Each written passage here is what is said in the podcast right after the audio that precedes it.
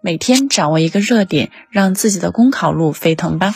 大家好，我是东家。今天分享的背诵热点是：茶喝不吵，应成为共识和行动。俗话说：“开门七件事，柴米油盐酱醋茶。”茶在人们日常生活中的地位可见一斑。然而，眼下正是春茶上市时节，茶叶再次上演疯狂爆炒的戏码，不少茶叶动辄就标价数十万甚至数百万。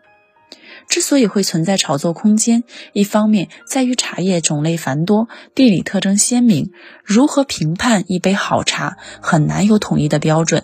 加之商家利用一些消费者缺乏辨别力的弱点，忽悠消费者高价购买茶叶，赚取利润。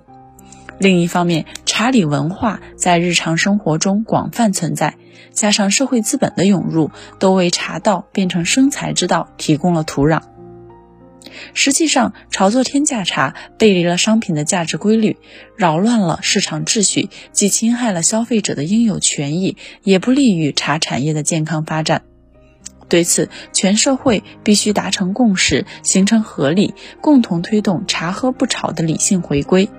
第一，加强行业自律，各地茶叶协会组织应切实发挥作用，牵头制定行业标准，推动建立产品可追溯体系，呼吁茶商诚信经营，营造良好的消费环境。第二，引导理性消费，茶叶说到底就是一种饮品，消费者要正确看待茶叶的功效和价值，做到理性消费，不盲目攀比，只买对的，不买贵的。第三，有关部门要加强市场执法，对于虚假标识、虚假宣传、以次充好、串通操控价格等违法行为依法惩处。